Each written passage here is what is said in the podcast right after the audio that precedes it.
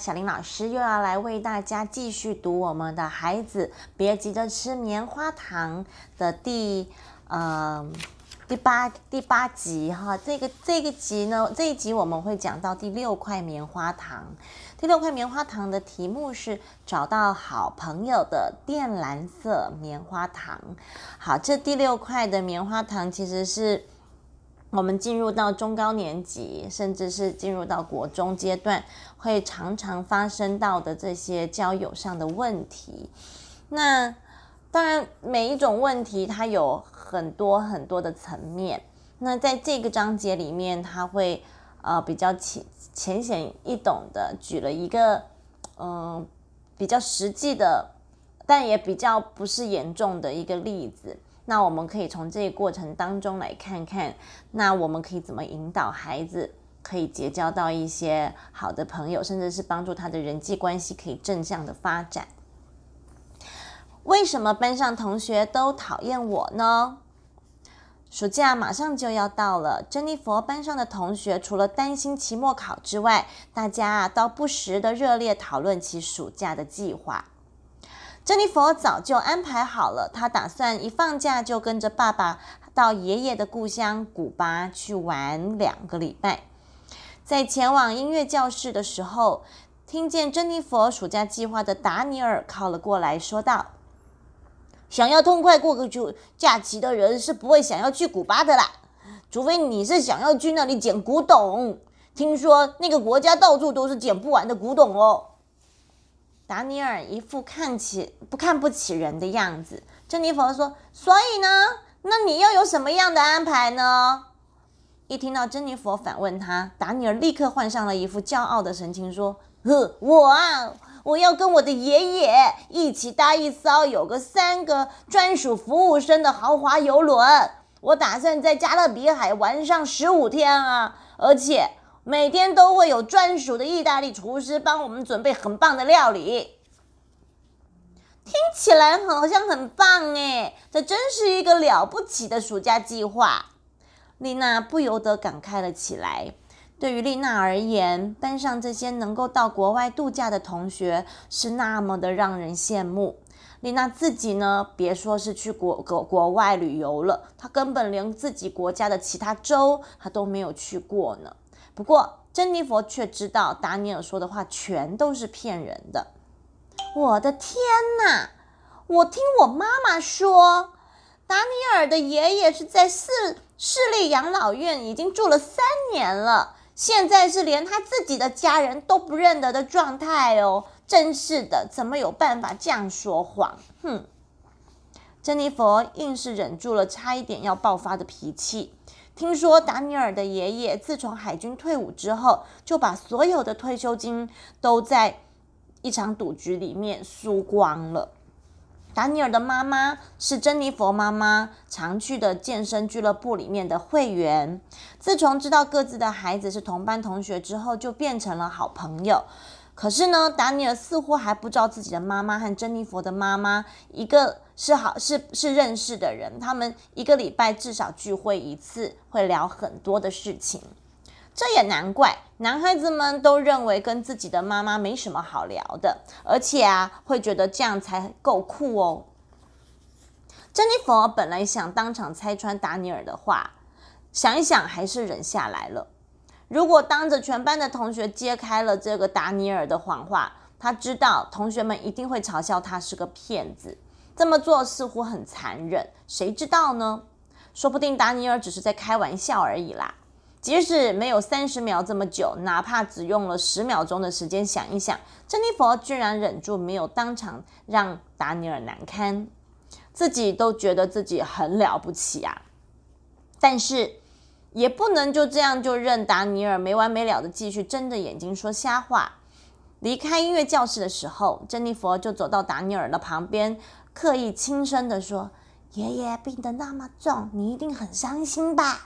我想呢，你爷爷一定很想要给你那么棒的暑假。我能懂的啦，我懂你的苦衷。”突然之间，达尼尔停下了脚步，对着珍妮佛的背影大声的咆哮起来：“你不用太得意，珍妮佛！看见了达尼尔气急败坏的模样，丽娜诧异的问珍妮佛：“嗯，达尼尔为什么要对你吼叫啊？”“我哪知道啊，大概是觉得理亏吧。”“理亏？他说什么事情会理亏呢？”“我也不清楚啦。”珍妮佛从背后推了一把丽娜，催促她赶快进入教室。过了一阵子，大家都在议论纷纷的讨论着真的有游艇要出海的事情。丽娜对着珍妮佛说：“你有听说了吗？亚里莎要在游艇上开生日派对耶！虽然听说并不是什么豪华的游艇，不过毕竟是一艘真的游艇耶。到时候好像会邀请大约二十位左右的同学哦。”大概游艇不是很大，没有办法请太多人。老实说，我倒是很希望能够被邀请参加。你不觉得很棒吗？在一望无际的大海上办 party 耶！丽娜看起来光是用想的就能感到很幸福的感觉，不停的用手卷着她的头发。珍妮佛说：“亚里莎，她的父母亲。”这么做不会太宠溺孩子了吗？我听大人们说，如果从小就养成挥霍无度的用钱习惯，会毁了孩子的将来呢。亚亚里莎平常看起来就不像是个父母会给他很多零用钱的孩子啊。总之啦，听说这次会办很很这样的生日派对，是为了一个很特别的原因。过了一阵子之后呢，亚里莎他们一家人要随着爸爸的公事的调任，全家要搬到阿尔及利亚去。诶，所以呢，他的父母亲这一次才会帮他办一个这么特别的生日 party。阿尔及利亚，那不是在非洲吗？哦，的确是有一点远啦。不过，等到念大学的时候，应该还会再回来吧？有必要这么铺张吗？浪费钱，倒不如把这些钱捐出去，帮助非洲的饥饿难民，还比较有意义呢。我我话是这么说，没错啦。稍后，亚里莎发了邀请函给班上的同学，丽娜和达尼尔都受到了邀请，唯独珍妮佛没有。事后才听其他的同学说，亚里莎一共邀请了二十位同学参加派对。珍妮佛实在是气愤极了。她和亚里莎还是三年都在同一间舞蹈教室学跳舞的同学呢。起初，珍妮佛还以为亚里莎会另外寄邀请函，或是晚一点打电话来邀请她。结果都等到了隔天，却什么也没有收到。拿到邀请函的同学们，大家你一言我一语的，忙不迭的讨论着该打扮成什么样子去参加这个角色扮演的派对。由于派对是在海上进行的，因此呢，几乎所有的人都认为应该打扮成海盗的样子。丽娜说：“听说。”那个派对上提供的美食全都是海产呢，好像还会有生鱼片哦，是亚里莎的舅舅亲自为大家准备的，很棒吧？对不对？嗯，亚丽莎还说啊，她爸爸会为大家准备烟火表演，哎，在大海上欣赏满天的美丽烟火，哇！丽娜以为珍妮佛也收到了邀请函，于是整个午餐时间都兴高采烈地讨论着游艇派对的事情，连午餐的三明治都还只吃了一半。一旁的珍妮佛一句话也没有说，只是默默地出口气似的大口大口咀嚼手上的三明治。另外一方面，从后方传来了达尼尔掩不住兴奋，向坐在旁边的丹尼斯解释头巾用法的声音。丽娜说：“你打算穿什么啊？女海盗应该穿什么呢？是不是该去买一个独眼龙眼罩呢？戴起来应该不是很舒服吧？”坐在旁边的丽娜一直不停的问这个问那个。终于，珍妮佛受不了而大发雷霆，忍不住的大喊了回去：“爱穿什么就穿什么啦，随便你，我根本一点兴趣都不都没有，我更不想知道你想穿什么。话一说完，丽娜立刻拎起自己的午餐袋，坐到了别的地方去。那一瞬间，珍妮佛马上后悔自己太冲动了，但是她并不觉得她应该向丽娜道歉。回到家里准备期末考的珍妮佛，脑海里还是不时的想起了游艇派对的事情，所以她还是很难不生气。为什么亚里莎就是没有给我邀请函呢？丽娜有邀请函，就连骗子达尼尔也拿到了邀请函，为什么偏偏就是我没有？我看一定是丽娜向亚里莎告密，说我在她背后说她坏话，所以她才故意没有给我邀请函的，真是气死人了！哼。珍妮佛现在觉得连丽娜也变得很讨厌。本来想要决定以后再也不要跟丽娜说话了，但这个时候他忽然想到了爸爸说过的三十秒法则。和朋友绝交这种大事，我好像应该先想考虑个三十秒才行。在三十秒钟的时间里，他有各种想法掠过了珍妮佛的脑海。虽然他觉得丽娜很可恶。但是如果真的要做到绝交，好像还是很可惜，因为他其实是个很不错的朋友。丽娜有很多的优点，和达尼尔或是其他同学处的像仇人也不好。少了朋友的人生实在是太空虚了，那种感觉像是做什么事情都不可能成功的。珍妮佛想，如果身边的朋友都不关心我。那我又能从什么方式，这个地方可以得到别人的认同呢？不想担心自己的将来，很希望马上就能化解和同学之间的那种生疏感，不是不想遭到同班同学的排挤。珍妮佛觉得这样子自己实在太丢脸了，根本就不敢找爸爸妈妈征询意见。或许我可以对我的同学友善一点。可是，到底要怎么做才能让别人感受到我的善意呢？珍妮佛左思右想，考虑了很久，决定拿起自己所有的存款去买十五个最近人气很旺的卡通人偶钥匙圈。那是一个带有钥匙扣的小饰品，不只是可以扣在书包上、钱包上，更是最新的人气商品，很多小孩啊都很喜欢。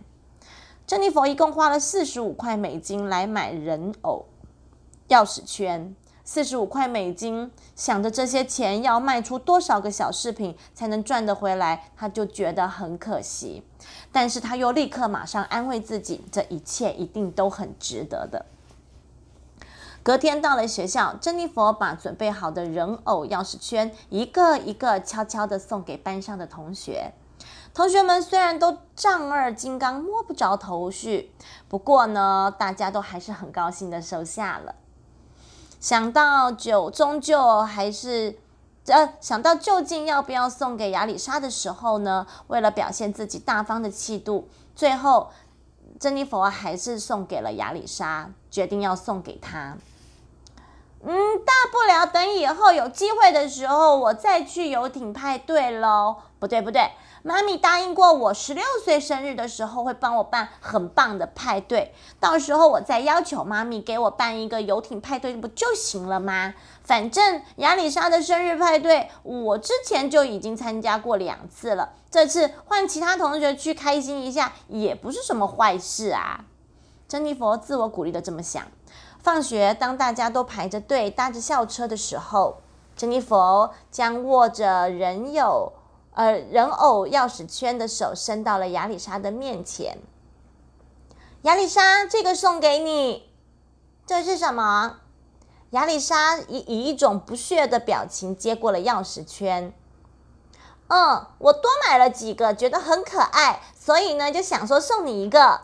虽然这不是什么生日礼物啦，不过呢我知道呢你的生日快要到了，是还不错啦。你也像我一样有钱没地方花吗？啊啊！那天你跟丽娜说的话我都听见了。下次你要讲别人坏话的时候，请最好先看看前后左右。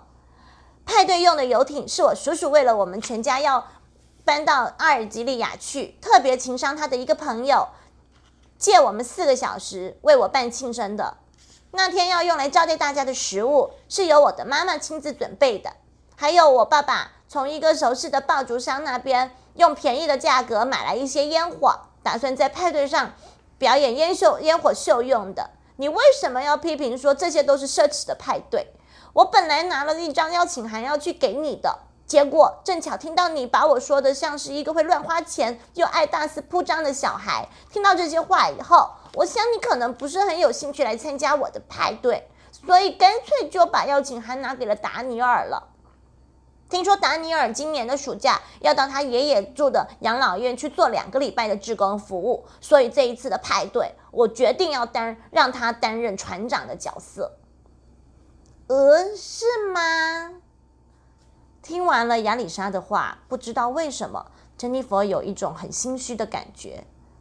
即使你不送这些小东西，没有人知道你是有钱，没有人不知道你是有钱人家的女儿。我看你还是拿去送给那些跟你不熟的人好了，我不想要。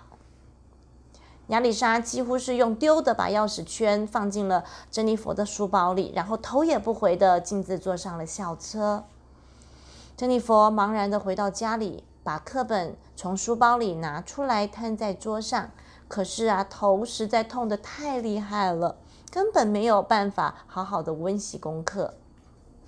丽娜打了个电话来问。珍妮佛，嗯，你今天为什么要送大家钥匙圈呢？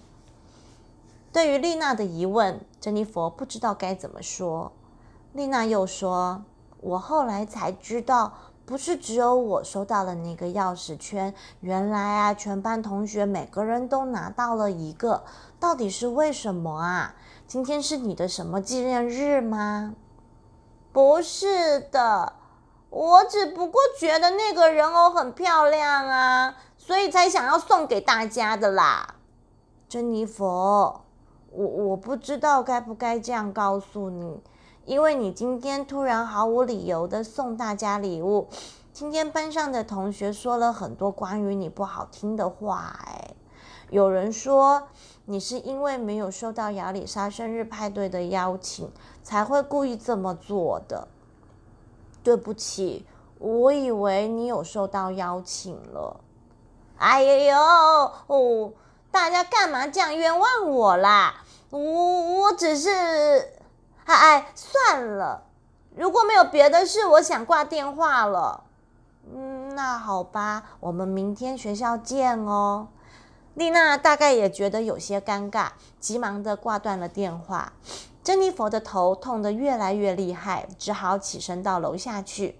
自从爸爸长期出差不在家，家里呀显得非常的冷清。现在呀可是冷的不能再冷了。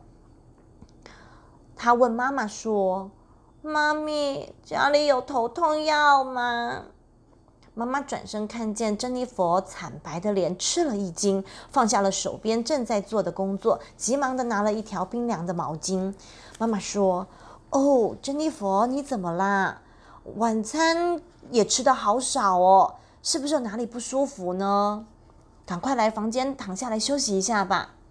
我只是有一点头痛，是不是准备期末考一下子太勉强了呢？我想应该不是温习功课的关系啦。珍妮佛不由自主的眼眶盈满了泪水。哦，珍妮佛。发生什么事情啦？什么事情让你这么的伤心呢？我我不知道为什么班上的同学都那么讨厌我。我从来就不欺负人，我也很爱干净啊。可是班上的同学就是没有几个人喜欢和我做朋友。我真的不知道为什么会这样哎。妈妈听完珍妮佛的话，轻轻的抱住了珍妮佛。哦，珍妮佛，每个人都很有可能会犯错，会不会是什么地方不小心我们做错了呢？我才没有呢，是班上的同学都莫名其妙的用异样的眼光来看我，还讨厌我，不不不是排挤我，是他们不可理喻才对呀！为什么他们都不想跟我做朋友呢？我到底哪里做不好啊？珍妮佛一面说，斗大的泪珠就跟着掉了下来。妈妈的心里十分的不舍。哦，珍妮佛，如果同学们对你有什么误会，那就表示你也必须承受造成误会的后果哦。我是真的很想跟他们很好啊！珍妮佛终于忍不住的在妈妈的怀里大哭了起来。妈妈带着珍妮佛来到了二楼的房间，先让她躺在床上。并且温柔的啊抚摸着温妮佛柔软的发丝，轻声的说道：“珍妮佛，我不知道你到底遇到了什么样的困难，不过呢，我希望你能明白，想要结交值得交往的朋友是需要用心经营的哦。我有啊，当然，当然，我知道你一定有，也一定尝试过了。但是如果……该尝试的方法都行不通的时候，那是否表示你的方法并不是你的朋友所能接受的呢？想想看，同学们都用什么样的态度会让你感到愉快啊？相对的，你的同学们一定也对你有所期待啊。也许只是一份友善，也许只是一句很平常的贴心的关怀，更是有可能是小小的微笑哦。我希望搬离这里啦，这样的话，一切都可以重新再来过。珍妮佛妈妈并不认为这样是一个好办法。哎，要是住在这里能够和同学之间相处融洽，那么你到哪里都可以做得很好啊。但是如果你在这里无法妥善的经营人际关系，那么你在其他地方同样也都会面临到相同的问题，也会这么辛苦哦。妈妈跟你说一个故事好了。从前啊，有一个国王，他有三个儿子。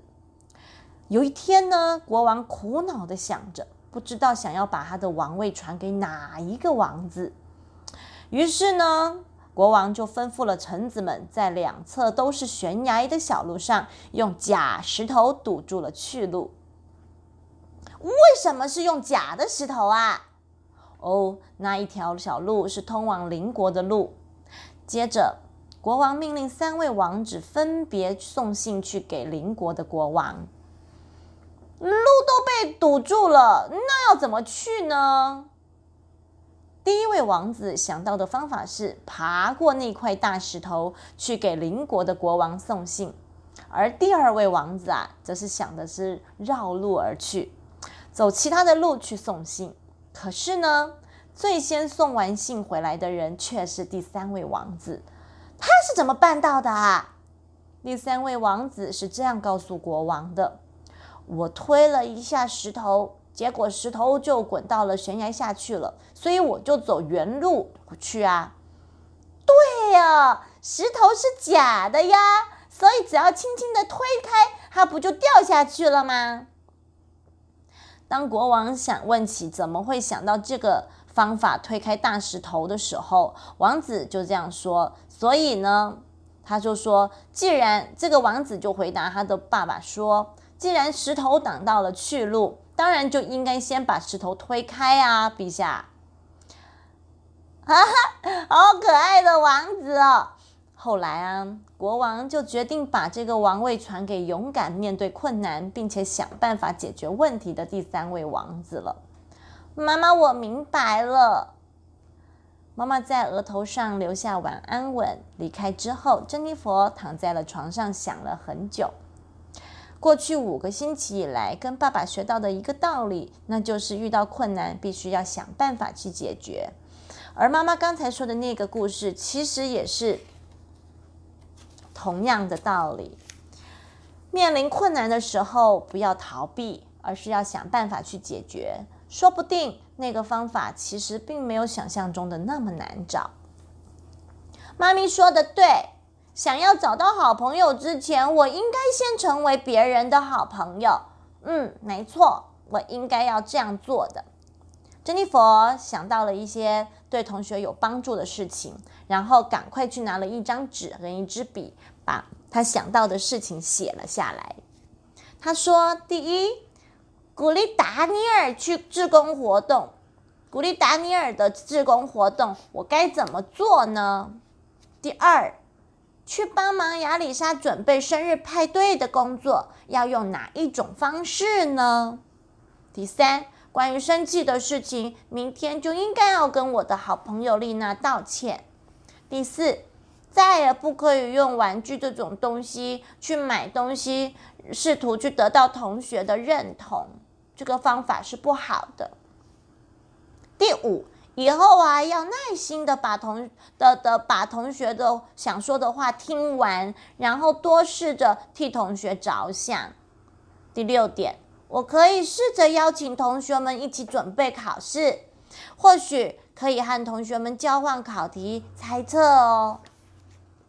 第二天，向丽娜道歉的事情很顺利的，他就做到了。但是达尼尔的方面，他却不如想象中的那么容易进行了。想到达尼尔之所以会说谎，完全是因为自己的关系，珍妮佛就觉得很过意不去。不过他却对其他同学如如实以告，他觉得心里面觉得达尼尔很讨人厌。但是珍妮佛还是忍住，呃，不生气，小心翼翼的切入了话题。达尼尔，我听说你打算在暑假要去养老院做义工，诶。如果你需要找人帮忙的话，我有一个星期的时间可以去帮忙哦。到时候你再找我好吗？帮忙摆餐桌啊，或是整理床铺，我想应该都不是问题哦。你，你这个千金大小姐要去养老院当义工？我爸爸的确很有钱啦，但是又不是我啊。我是很希望将来我自己也能当个有钱人啊，所以要努力啊。嗯，但你要去古巴度假哎？是啊，我确我确定是要去那儿找古董啊。不过出发之前我有一个星期左右的时间嘛。你真的想当义工？嗯，将来。要是想要成功的话，我还有很多方面的经验都不足，各种方式的这个探索，好像应该都要去涉略一些，不是吗？听到这里，达尼尔以半信半疑的表情看着珍妮佛。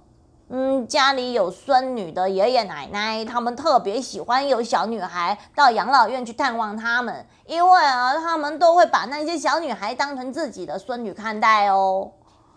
那我就用一个礼拜的时间当他们的孙女喽。我有自信，我能扮演好爱撒娇的好孙女。那好吧，我帮你申请看看喽。达尼尔脸上露出了满意的笑容，往置物柜的方向走了。这时候，珍妮佛的心情可是无比的轻松自在啊。接下来，他要去找亚里莎了，想要告诉他自己很乐意做一些海盗头巾和其他的道具，借他在生日派对上使用。等派对结束之后，拿回来的那些道具，一方面可以拿去摆地摊，另一方面啊，也算是生意重新开张的开始。当天晚上，珍妮佛写了一封电子邮件给他的爸爸：“爸爸，您在那里一切好吗？”最近啊，我想了一些自己可以帮忙班上同学做的事情哦，并且啊，还很努力的去执行呢。而且呢，我还打算这次期末考前要找一些同学一起温习功课哦。珍妮佛这时才慢慢的感觉到，她终于有信心可以拉近和班上同学之间的距离了。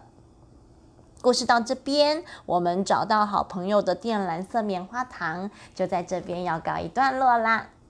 嗯，在这个章节呢，我们讲到了就是我们的交友的部分。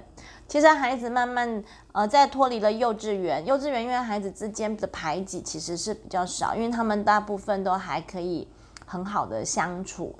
那即便是有一些没那么对盘，他们其实也不太会有太大的一个反应，顶多就是呃比较少玩在一起，但比较难会有一些言语是攻击或者是。被严重排挤，那但是进入到了我们的中年级、高年级，再到了这个国中这个阶段，我们的大部分每个人的个性都已经定型了，然后说话的方式也差不多都成型了，所以开始我们进入到了这个这个阶段，就会变成人际互动上面会开始出现一些比较明显的呃困难或者是一些状况。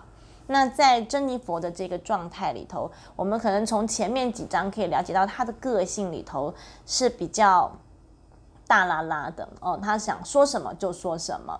呃，比较没有在在乎别人的感受，但是他自己的感受他却很清楚。也就是讲难听一点点，他比较没有同理心跟包容心，他反正是火爆的脾气，就是什么都要直接就先说。加上他可能是家里环境比较好的孩子，所以其实很多事情他是并不能够理解跟体察到别人的呃感受的。所以再加上他前面又会迟到，然后可能有时候说话又比较自满一点点，那。在某些事情的准备上，他可能也没有这么的的的充分。那像这样的一个状况，平常没有事情发生的时候，其实大家相相安无事，也没有所谓的好或坏。但今天如果发生了一件事情，那就会变成是，嗯，就是会是一个爆点，然后让他的这个不好的人际关系可能就浮上台面。那这种状况其实都很正常。那以及我们在就是在这个过程，人际关系这个东西不是不是个性好就人际关系就好哈，因为个性好也会有他的人际关系的问题，因为他可能就是要一直退让，那一直退让久了，其实等他大爆发的时候，其实也是一个不是一个很健康的方法。那像丽娜这样的状况，其实有时候我觉得反而是好的，因为他他呈现了他的问题出来了。那再来就是。他有试图的想要去讨好别人，但其实真正在交友上面，你真心的交朋友，其实是就像妈妈说的，你一个小小的、小小的这个微笑，你对别人示出的善意，甚至是你对别人的关心，其实就很足够。因为只要是同频率，除除非你完全就是不搭嘎，那其实也不太可能呃变成好朋友，但是也不至于变成呃讨厌你的人啦。那在这个过程当中，孩子。有的可能经济状况比较好，或者是家庭会比较愿意花钱在这个上面的话，可能他们就会变成用物品去讨好。那事实上这不是一个很好的方法，因为实际上真正的交交往，我们我们在跟朋友之间的友情，其实跟你有没有给礼物这件事情其实是不那么相干的啦。所以就是用物品去交换的，不会是长久的。那。慢慢的、渐渐的长大，如果都是靠这种呃利诱的方式，或者是呃我们讲比较白一点，就是一种条件交换的话，我们很难找到一个真心的友谊。那可能也就是在你、你、你、你。你状态好的时候，大家就会变变成是你的朋友；但你状态不好的时候，可能你的朋友都离去了，也就是我们讲的酒酒肉朋友啦。那不是真诚，不是真心的友谊。那我们真正要获得真心的友谊，其实是这真的就像妈妈说的，她需要经营。那这个经营里头用的就是我们的真心，而不是其他的事情。那那当然，我们成为一个要成为别人的好朋友，或是我们要有朋友。基本上一个状态的态度，就是前面几章讲的。其实我们有很多的状态，我们的个性都是一个很重要的关键。那在珍妮佛的状况，就是平常可能就是已经得罪了人，然后最后他原本想要用物品来来这个讨好大家，却没想到却是压倒压倒性的最后一根稻草哈。那那。呃，不压压倒到最后一根稻草的这个关键呐，哼，那，嗯，但是呢，我觉得在这个这个章节里头，很重要的一个部分是妈妈的角色。妈妈，妈妈其实一开始发现问题的时候，我们可以看到的一个很重要的点就是她抱他，诶，因为我觉得我们的呃，看到事情的时候，其实我们应该要先去处理情绪。因为情绪稳定下来之后，我们才有办法往后走。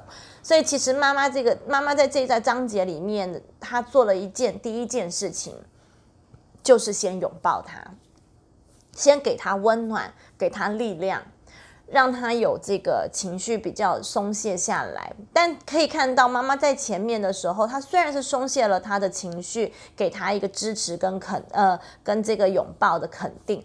但是他并没有认同珍妮佛的想法哦，因为妈妈其实站在一个比较客观的角度去看，他提问，好，他给他提问说为什么？你会遇到这样的问题，是不是我们哪里做错了，或者是我们我们哪个地方没有过滤到？他没有一味的就说都是别人不好，所以你怎么这么可怜？他开始变成增强增强孩子的受害者的概念，没有，他就是哦，我同理你的困难，我同理你。的不舒服，那我先给你一个慰藉，然后我开始告诉你，你可能要思考的点是什么？是不是你做了什么事情让让别人不舒服了？好，那如果你急迫我，你说你没有，那我们再来想想看，那是不是有误会？那有误会的话，会造成误会，代表我们也是其中之一嘛？那你我们一定是有什么事情。造成了误会，所以我们要去承担这个误会的结果。所以这个是一个负责任的一个。我们现在常常讲，我们要让孩子负责任。我们怎么让孩子负责任？这个时候就是让他负责任，因为你要去想，我要去承担我的后果。那我们现在怎么去解决这个问题？所以这个是一个很好的示范。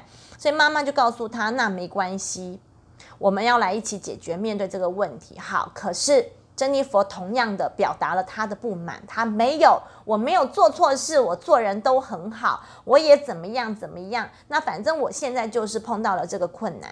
好，那既然都你都没有问题，所以妈妈说了一个故事，说了一个国王的故事。国王的三个儿子用三个人，我们每个人遇到事情都会用不同的角度跟想法去做，但是呢，呃，聪明的人，有智慧的人，他可能就是。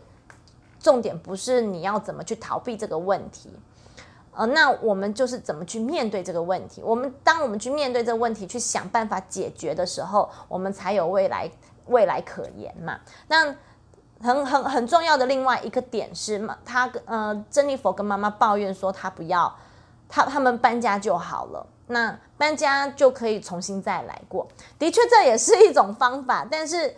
这这这个道理很简单，就是我们在这个地方过不去的事情，在另外一个地方一定会也一样会碰到。那你如果每个地方你都一直你碰到问题你就逃避，碰到问题我就转换，那你的问题永远都没有解决。你因为你没有去面对这个问题，然后去克服它。当然不是说克服了之后就不会有问题，问题会一直来。但是如果我们永远都是碰到问题我们就躲开，碰到问题都躲开，这问题永远都无解。孩子也不可能在这个过程当中得到东西，然后成长，然后甚至是得到体会跟跟领悟。所以这个时候，他妈妈告诉他的不是说，好好好，那我们就一起搬离这个家，我们就都是这边的人不好。他没有，他是直接告诉他，对。的确，这是一个方法，但我不觉得这是一个很好的方法，因为你在这个地方没办法过关，你到下一个地方你都不会过关。但妈妈用很正向的方式是说，你在这地方只要能够过关，你在任何的地方你都能够过关，都不会有问题了。所以这是一个真的很，我觉得这个章节的妈妈的这个示范是非常非常非常有力量的。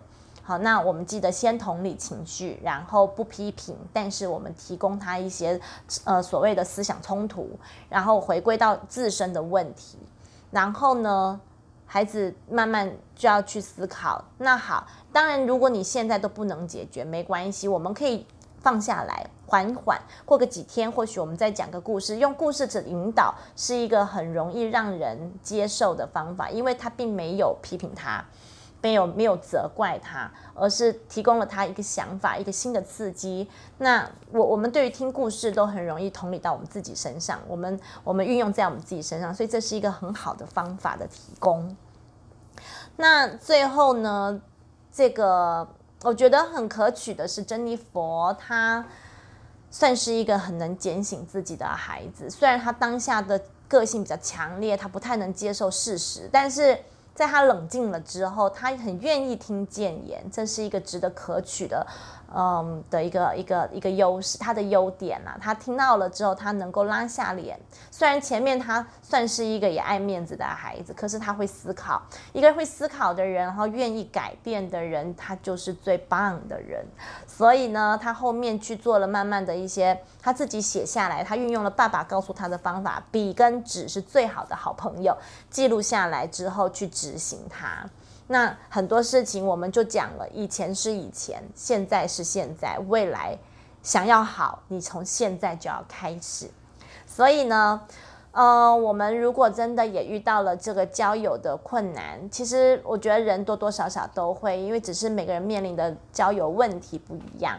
但是呢，呃，时时刻刻的去警醒自己，如果真的觉得自己人缘不好，那我们就要去想一想。但是人生没有必要一定要人人都喜欢我们，我们不可能让每个人都喜欢我。可是如果当大家都不喜欢我们的时候，我们就要去好好的思考，是不是我哪个地方做的不够好？那做一个快乐的自己，也应该要不影响别人，让别人也觉得舒服自在，那就是一个最好的状态。祝福大家。